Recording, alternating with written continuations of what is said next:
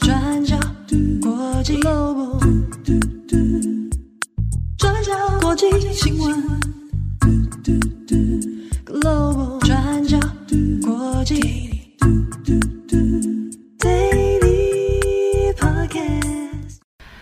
Hello，大家好，欢迎收听 UDN Global 转角国际 Daily Podcast 新闻。我是编辑惠仪，我是编辑木仪。今天是二零二三年三月三十一号，三月的最后一天，我觉得很快哎，准备好要躺平了吗？因为明天就是连假喽，对，好期待哦。对，也先跟大家就是说明，下周的一二三我们都不会做更新。对。好，那在今天呢，我们有三则的国际新闻要跟大家分享。那第一则，我们要来讲川普被起诉的新闻。我们在三月二十号的 Daily 上面有跟大家提到，美国前总统川普在自己的社群媒体上面预言自己会被逮捕，那就号召自己的支持者起来反抗。现在事情的最新进度是。多家外媒在今天的大头条都是纽约大陪审团投票之后决定起诉川普，那这也意味着七十六岁的川普将会成为美国史上第一位涉罪遭起诉的现任总统。那今天我们再来简单整理一下事件的背景以及后续的影响。那如果大家这两个礼拜都有在看中文媒体，那大多数中文媒体呢是称之为呃，把川普的这个案件称之为封口费的一个案件。那这个案件呢是历时好几年的调查跟审理。那根据调查呢，在二零一六年的美国大选前，川普就有支付了一笔十三万美金的封口费给成人片女星丹尼尔斯 （Stormy Daniels）。那这位丹尼尔斯他就表示，他曾经跟川普有过性关系，所以这笔封口费呢，也就是川普叫他不要向外界讨论自己跟川普的关系。但这边我们要理清的重点在于，封口费的金额一开始呢是由川普的前御用律师负责支付的。但是后来，川普是直接跟白宫报销这笔封口费金额，那被登记为法律费用，所以川普是涉嫌违反选举财务法，还有伪造商业记录。那在三月十八号的时候，川普就首先在自己创立的社群平台上面预言，自己会在三月二十一号的时候被逮捕，那呼吁支持者反抗。那不过，当时候纽约的曼哈顿检察方并没有像川普说的那样立即采取逮捕的行动，而是在几天之后，经过纽约大陪审团的投票之后，才决定要起诉川普。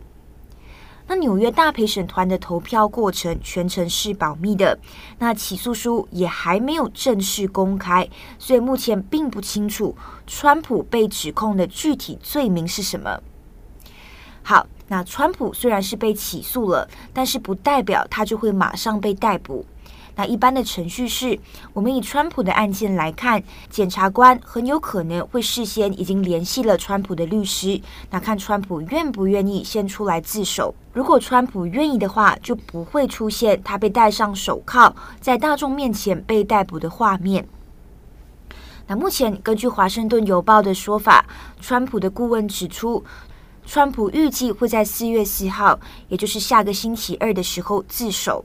但如果川普最后又拒绝自首的话，那么检察官就要到川普现在所在的佛罗里达州，那要求当地的官员把川普引渡到纽约。那引渡到纽约之后，也要决定开庭日期，那举行听证会等等，那最后才能来判定川普是不是真的有罪。那还有一点。即便被起诉了，也不代表川普会入狱。那如果罪名真的是像我们上面讲的，是伪造商业记录，那这在纽约其实是刑事轻罪。那不过，如果川普被发现他是为了藏匿犯罪而刻意做假账的话，不排除也有重罪的可能。那有两个可能嘛，第一个是如果轻罪成立，川普可能就会面临罚款。那不过如果是重罪，川普就有可能面临最高四年的徒刑。那现在一些法律专家预测，川普很有可能只是会被罚款，那坐牢的可能性是很低的。那最后，大家关注的焦点也是明年就是美国总统选举了。川普现在在共和党的声量还是很高，那么他被起诉了，还可以竞选总统吗？那答案是可以的。那因为美国宪法并没有要求总统要有清白的记录，所以到最后，不管川普是不是真的有遭到起诉，或甚至是定罪，都不能阻止川普继续竞选总统哦。而且，川普本人他自己已经清楚表明，不管结果怎么样，他都会继续打选战。而且，其实换个角度来讲，这个刑事案件对川普的选战可能还是有正面影响的。我们这边看一下《华盛顿邮报》的分析，他们就指出，川普的顾问认为，川普这一次的刑事案可以帮助他重新成为关注的焦点，那让他重新成为共和党内的主导人物。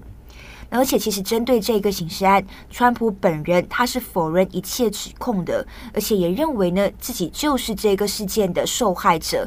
那以这样子的一个说法来号召民众的支持。那不过确实还是会有负面影响的。那可能性就在于过去呢，并没有总统候选人在被起诉的情况下竞选。所以如果川普到最后真的被起诉，真的罪名成立，那到了明年他还要竞选总统，那就要跑总统的这个竞选行程。那么他的竞选团队就要想办法来解决问题。那像是川普要怎么参与辩论，或者是怎么进行他的演说行程等等。好，那么以上呢，大概就是川普的最新状况。那事实上，不止这一次的这个封口费案件，川普身上还有其他的调查案正在进行，包括二零二一年一月六号的国会暴动事件。那有关于这一次呃封口费的刑事案件，更多的细节也请参考我们今天的过去二十四小时。那相关的连结也会放在资讯栏上面，欢迎大家参考。好，我们今天的第二则来看俄罗斯。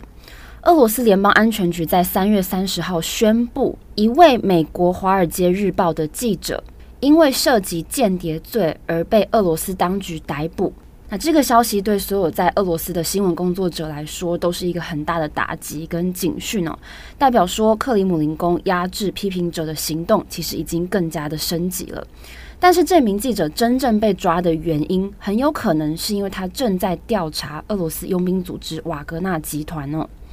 那我们接下来会来看看这位记者的背景，还有现在同业们怎么看，以及他现在被夹在这个美国还有俄罗斯中间，那事情可能会怎么发展呢？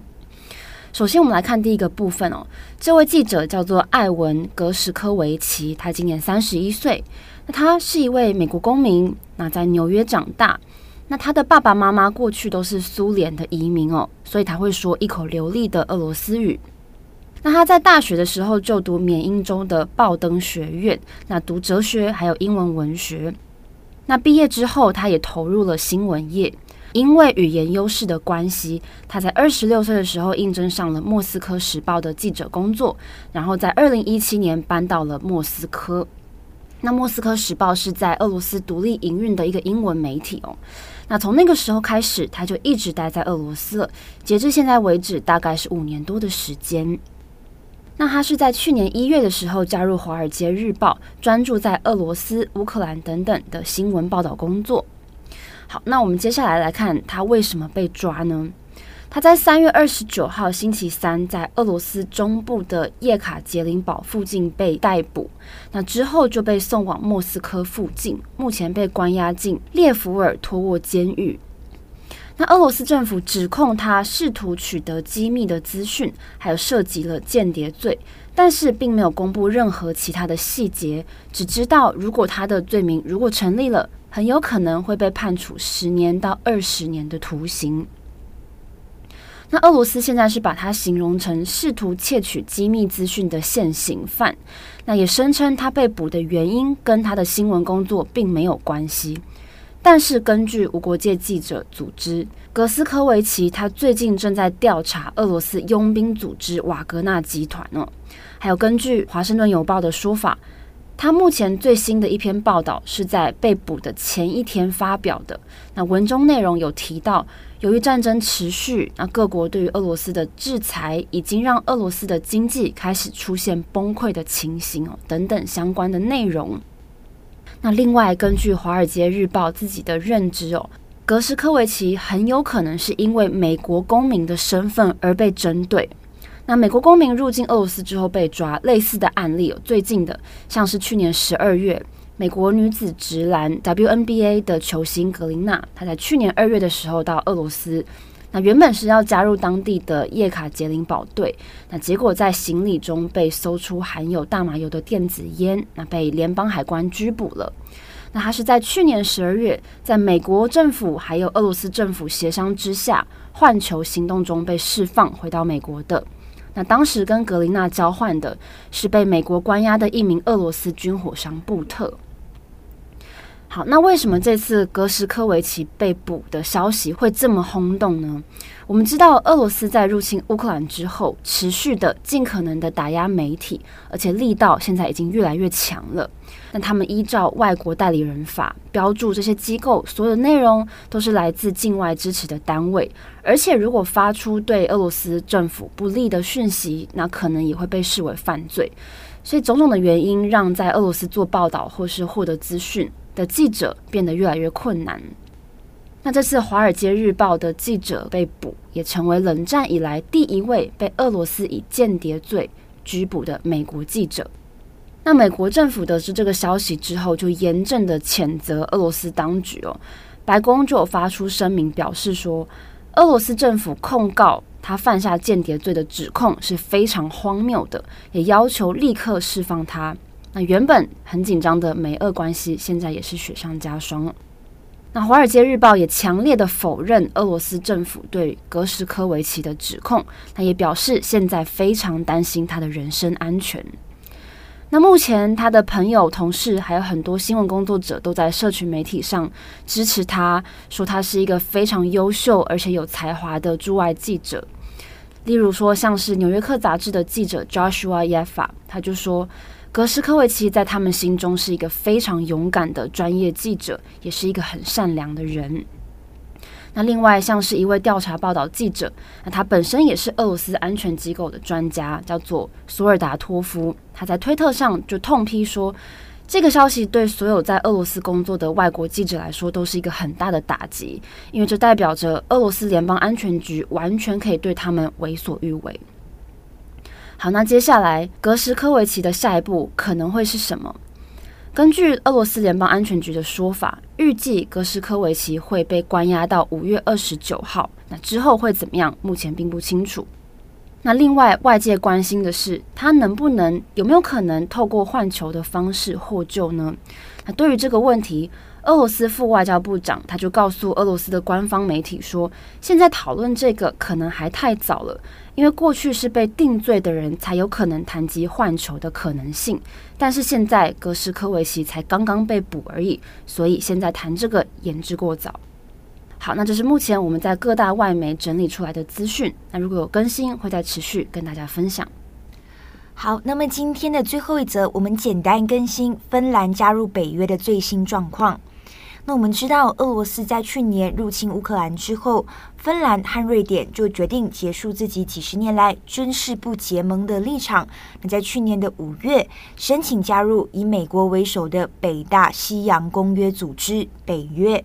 那经过快一年的时间，那最后一个成员国土耳其终于在三十号的时候批准芬兰入会了。那一般来说，如果要申请加入北约，需要所有成员国三十个成员国的同意。那芬兰之前一直遇到的阻碍就是土耳其，那因为土耳其认定芬兰收容了土耳其所认为的库德族恐怖组织，那以及呢也希望芬兰可以解除对土耳其的武器禁运，那所以呢就一直拖延芬兰入会的这个批准。那现在呢，在经过几个月的谈判之后，土耳其已经批准芬兰入会了。那这也代表芬兰会成为北约的第三十一个成员国。那至于瑞典，他碰到的情况就比较棘手。那不只是土耳其，匈牙利也反对瑞典的加入。那土耳其反对的理由其实跟反对芬兰是类似的，也就是认为瑞典收容了土耳其所认定的恐怖分子。而匈牙利呢，则不满瑞典政府一直质疑匈牙利的民主问题等等，所以这两个国家也就持续一直在推迟瑞典的申请。那现况是，现在三方都有点僵持不下。好，那以上大概呢，就是芬兰加入北约的最新状况。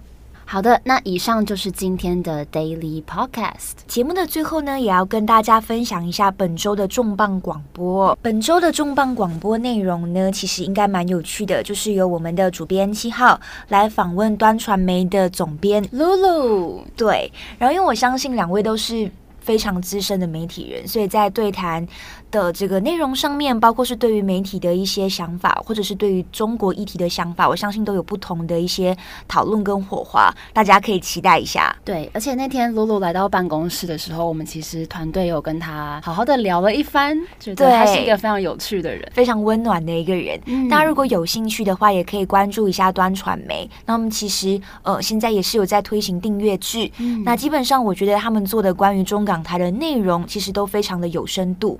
好，那明天开始就是连假了，不知道大家现在的工作心情怎么样？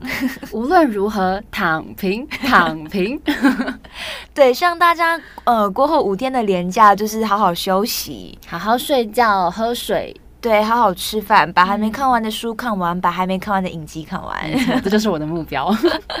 好，祝福大家有一个非常美好的年假。我是编辑会仪，我是编辑木仪，我们下周再见，拜拜。转角国际 g l o b a 转角国际新闻 g l o b a chance sing one.